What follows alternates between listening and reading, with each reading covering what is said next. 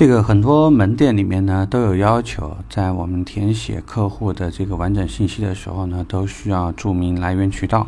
例如是朋友介绍啊，是户外广告啊，电台啊，是网站啊，还是什么？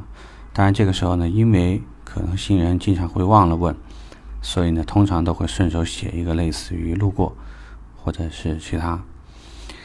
那这里呢，有很多新人是不理解的，就是说这客户爱怎么来怎么来，为什么我们需要这个呢？就是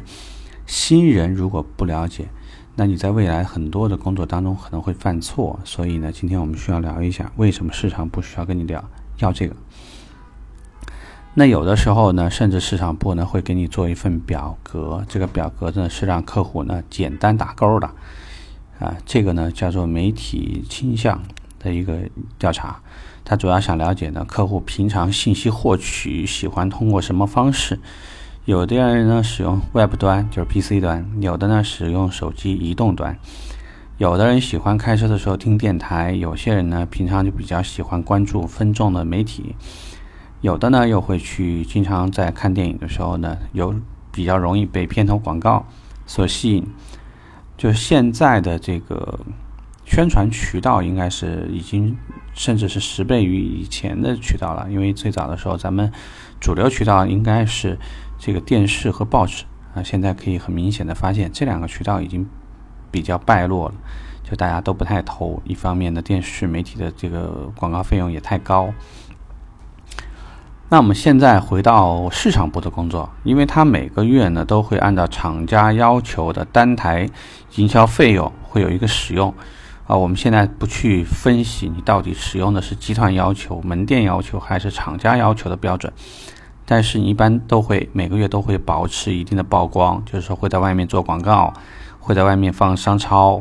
会去社区里面做活动，或者说呢会去某个电台投放，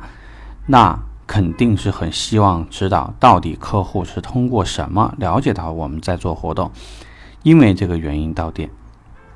所以作为销售顾问。你在跟客户接待的时候，一定务必还是要抽那么一点点的时间去了解一下。好处就是帮助市场部了解这钱到底丢哪儿了，这些客户看到没有？看到了以后，他为什么会来？来了以后，我们以后怎么去投放？即使子子弹是相同的情况下，比如说，如果我同时投了好几个媒体，我投了短信平台，我投了这个微信。指定的这个范围，然后呢，也去做了这个户外，我去做了电影贴片，然后发现电影贴片效果挺好。那如果说是因为这段时间放映的电影关注度很高，OK，那我以后长记性了，我以后会尽可能在好的电影的时候，我都去做一些贴片，使客户呢大量进店。或者是如果我的客户群体大部分的客户都喜欢在这个上班的时候或者下班的时候呢听电台。那么未来我在电台投放就会多，来增加我们这个指定潜在客户群体到店的机会。所以希望大家理解，我们所说的每一个动作其实都是有关联性的。所以不要认为别人在给你找麻烦，其实他们在帮你。希望呢今天这个小小小的提示啊，会让你在未来工作的时候呢注意一些。OK，我们聊这儿，拜拜。